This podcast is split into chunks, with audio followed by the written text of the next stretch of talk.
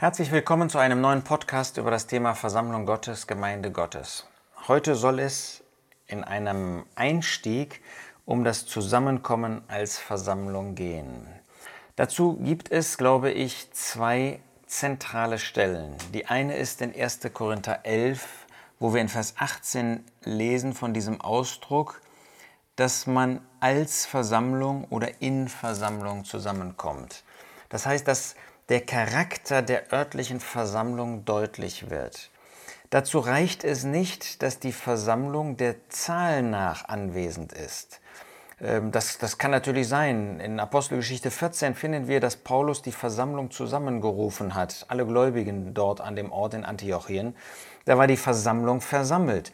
Aber die Frage ist, ist man im Charakter der örtlichen Versammlung versammelt? Das heißt, ist man versammelt in dem Bewusstsein, hier kommt die örtliche Versammlung zusammen unter dem Auge, unter der Führung des Herrn. Deshalb Matthäus 18, Vers 20, denn wo zwei oder drei versammelt sind in meinem Namen, da bin ich in ihrer Mitte. Dieser zweite zentrale Platz, wo wir das Zusammenkommen finden. Warum ist das überhaupt wichtig? Warum ist das ähm, nötig, sich damit zu beschäftigen, mit dem Zusammenkommen als Versammlung. Es ist deshalb so wichtig, weil nur durch das Zusammenkommen die Versammlung Gottes sichtbar wird. Gerade bei dem Brotbrechen, wir werden uns ja damit dann noch beschäftigen, gerade da sehen wir, dass die Einheit der Versammlung durch das eine Brot sichtbar wird.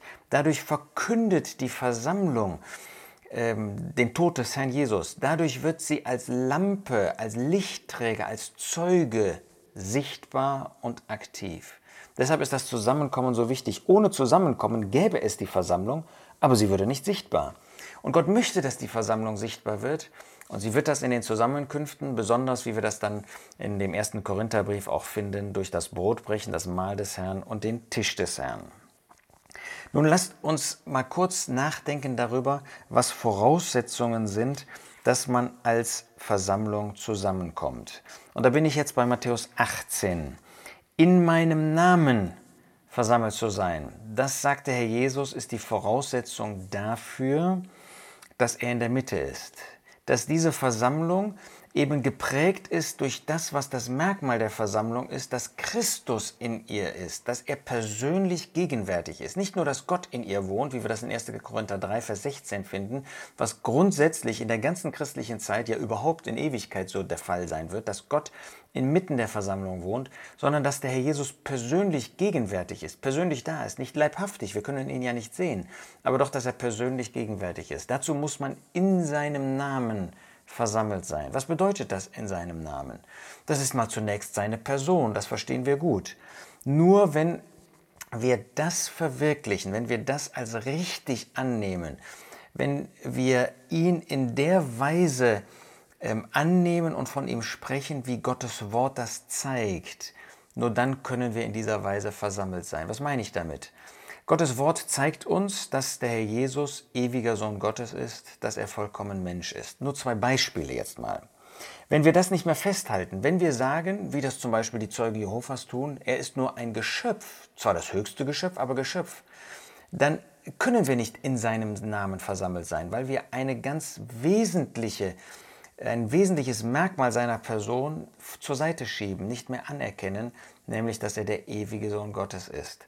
Oder wenn wir sagen würden, dass der Herr Jesus nicht wirklich Mensch geworden ist, sondern dass er nur so eine Erscheinung gewesen wäre, dann würden wir nicht in seinem Namen versammelt sein können, weil wir eine ganz wesentliche, einen ganz wesentlichen Aspekt seiner Person ablehnen würden. In seinem Namen. Wir müssen ihn so anerkennen und so verkünden, wie er ist. In seinem Namen ist aber mehr. Es betrifft auch sein Werk. Wenn ähm, man zum Beispiel 1. Johannes 2, Vers 2 nimmt und er, der Herr Jesus, Jesus Christus, der Gerechte, ist die Sühnung für unsere Sünden. Ja, was ist denn die Sühnung für unsere Sünden? Das ist doch sein Werk auf Golgatha. Das, was er dort in den drei Stunden der Finsternis bewirkt hat, ist Sühnung. Durch seinen Tod hat er Sühnung bewirkt. Aber hier wird das mit seiner Person, mit seinem Namen verbunden. Das heißt, in seinem Namen versammelt zu sein, bedeutet auch als Voraussetzung dafür, dass man als Versammlung versammelt ist, dass er in der Mitte ist, der Jesus, dass man sein Werk so annimmt, wie Gottes Wort es beschreibt. Wenn ich zum Beispiel sage, am Ende kommen alle zum Glauben, Allversöhnung, dann ist das eben gerade nicht das Werk so, wie Gottes Wort es beschreibt. Da finden wir, dass er sein Leben gegeben hat als Lösegeld für viele, nicht für alle, für viele, nämlich für alle diejenigen, die ihn als Retter annehmen. Das heißt, wir müssen auch im Blick auf das Werk und die Auswirkungen seines Werkes, müssen wir bei Gottes Wort bleiben. Dann können wir und dann werden wir auch in seinem Namen versammelt sein. Dann gibt es aber noch eine dritte Seite und die finden wir in 1. Korinther 12. 1. Korinther 12 heißt es in Vers 12, da geht es um die Versammlung Gottes. Denn so wie der Leib, der menschliche Körper, einer ist und viele Glieder hat, alle Glieder des Leibes aber, obgleich viele ein Leib sind, so auch der Christus. So auch, ja, wer denn?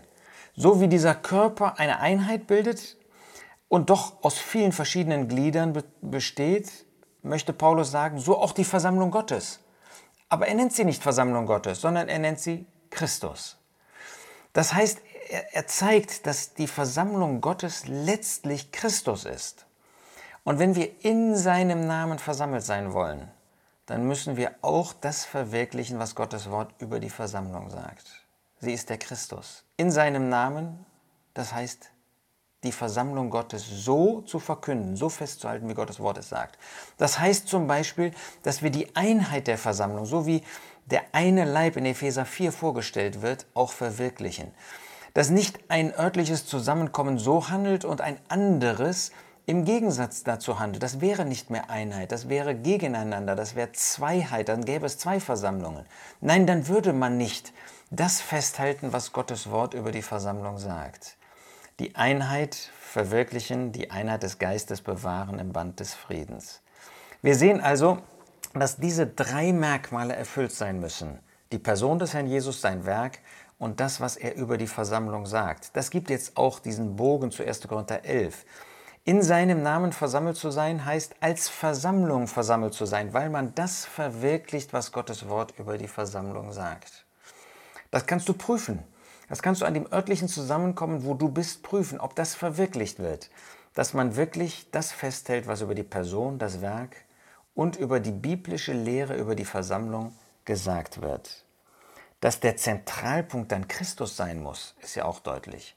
Das heißt, wir erkennen ihn in seiner ganzen Autorität an. Das, was er uns in seinem Wort sagt, das nehmen wir an. Da sind wir gehorsam. Wir nehmen nicht Teile heraus. Wir sagen nicht, ja, dieser Teil im ersten Korintherbrief, der gilt uns ja nicht mehr. Das war damals zeitlich gebunden. Nein, da denken wir daran, was der Apostel interessanterweise als, äh, was uns zeigt, dass Gott von Anfang an wusste, was gerade mit diesem Brief gemacht wird hat schreiben lassen, dass er nicht nur an die Versammlung Gottes, die in Korinth ist, geschrieben ist, 1. Korinther 1, Vers 2, sondern den Geheiligten in Christus Jesus, den berufenen Heiligen, samt allen, die an jedem Ort den Namen unseres Herrn Jesus Christus anrufen, ihres und unseres Herrn. Das heißt, er hat allgemeine Gültigkeit für alle Zeiten an allen Orten. Ja, und dass unsere Herzen natürlich schlagen müssen für den Herrn Jesus. Was bedeutet das, in seinem Namen versammelt zu sein, wenn er nicht der Mittelpunkt meines Herzens ist? Nein, das ist auch nötig. Dann, wenn der Geist Gottes frei wirken kann, wenn man nicht festlegt, das ist nicht der Charakter der Versammlung Gottes, dass Menschen festlegen, sondern dass der Geist Gottes frei wirken kann, dass wir diese Wirkung frei äh, zulassen, dass wir nicht festlegen, wer predigt, wer das oder jenes tut, sondern dass der Geist Gottes das frei tun kann.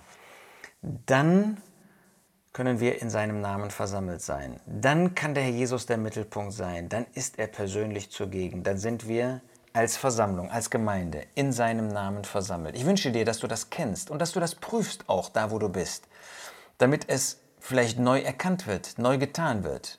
Denn wir wollen doch an einem Ort sein, wir wollen an einem Zusammenkommen teilnehmen, wo die, das Wort Gottes verwirklicht wird, wo man wirklich in seinem Namen versammelt ist, wo wirklich der Herr in der Mitte sein kann. Das kann er ja nur dann, jedenfalls sagt er uns das nur zu, dann, wenn wir das so verwirklichen. Das wünsche ich dir. Und dass du und dass ich, dass wir treu sind in dem Verwirklichen dessen, was Gott über das örtliche Zusammenkommen sagt.